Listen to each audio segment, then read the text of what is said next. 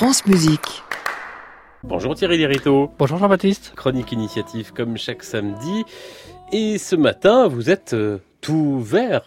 Nous allons parler écologie, un sujet qui vous tient à cœur, je le sais Jean-Baptiste, à la faveur du dernier projet participatif de Londif. Londif, c'est l'Orchestre national de l'Île-de-France.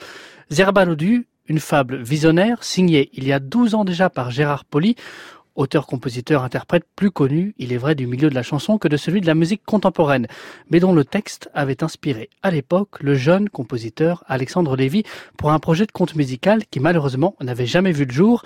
À la demande de Londif, il a donc accepté de remettre son ouvrage sur le métier afin d'en tirer un vaste conte musical pour deux chœurs, deux solistes et orchestre de chambre, écrit avec l'appui de metteur en scène et librettiste Édouard Signolet. C'est cette œuvre aussi singulière et poétique que brûlante d'actualité que vont interpréter ce matin même à 11h à la Philharmonie de Paris, pas moins de 270 collégiens de toute l'île de France. Que raconte-t-elle cette fable en musique? La lutte entre deux mondes sur fond de déforestation amazonienne. Derrière l'énigmatique nom de Zerbalodu se cache en fait un jeu autour des syllabes du mot bulldozer. Deux cœurs s'affrontent, celui des arbres et celui des casques, ce dernier étant incarné, tiens donc sur scène par 37 collégiens triés sur le volet et qui viennent tout juste de muer ou comment faire d'une contrainte physiologique un véritable outil dramaturgique. On reconnaît bien là l'habileté et le sens pédagogique de Signolet et Lévy. Tous deux collaborent de longue date avec Londif autour de son volet d'actions culturelles et pédagogiques.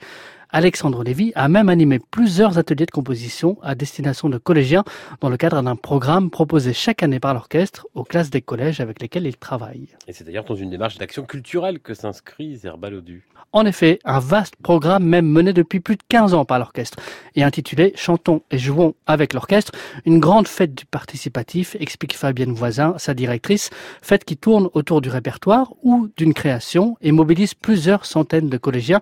Ces derniers travaillent chaque semaine par petits groupes avec leurs profs de musique et des chefs de chœur locaux et se réunissent tous les deux mois pour un week-end de répétition.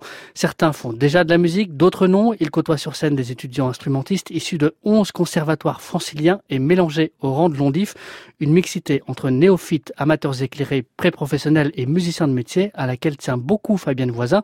Zerbalodu permet encore de franchir une étape supplémentaire puisque le projet sollicite, en plus des choristes et musiciens, une bande sonore réalisée par la Muse en circuit et deux jeunes solistes vocaux parmi les plus prometteurs de leur génération, le baryton Julien Clément et la soprano Raquel Camarina. Eh bien, je vous propose de l'écouter dans une mélodie de Francis Poulenc, Les Ponts de C, Ode à la France libre et autres musiques d'une actualité brûlante alors que l'on célèbre ces jours-ci les 75 ans du débarquement.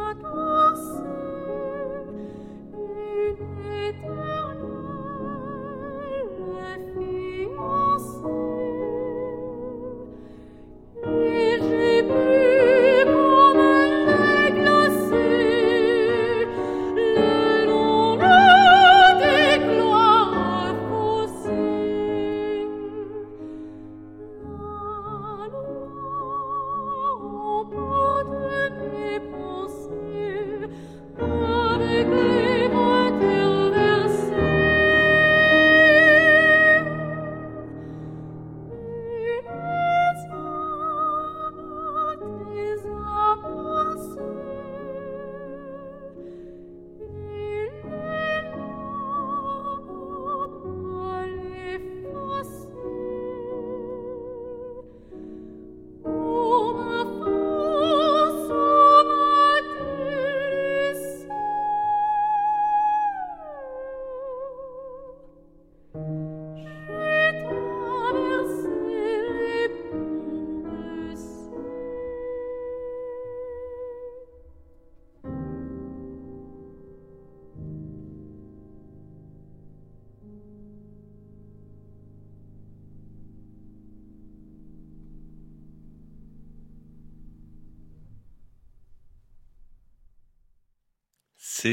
Merveilleux poème de Louis Aragon, mis en musique par Francis Poulenc. Merci Thierry Lériteau pour ce choix. C'était la voix de Raquel Camarigna et son partenaire Johan Hérault au piano, partenaire à la scène et à la ville. Je ne révèle rien puisque ces deux-là esquissent un baiser sur la pochette de leur dernier disque intitulé Rencontre, paru chez Naïve. À réécouter sur francemusique.fr.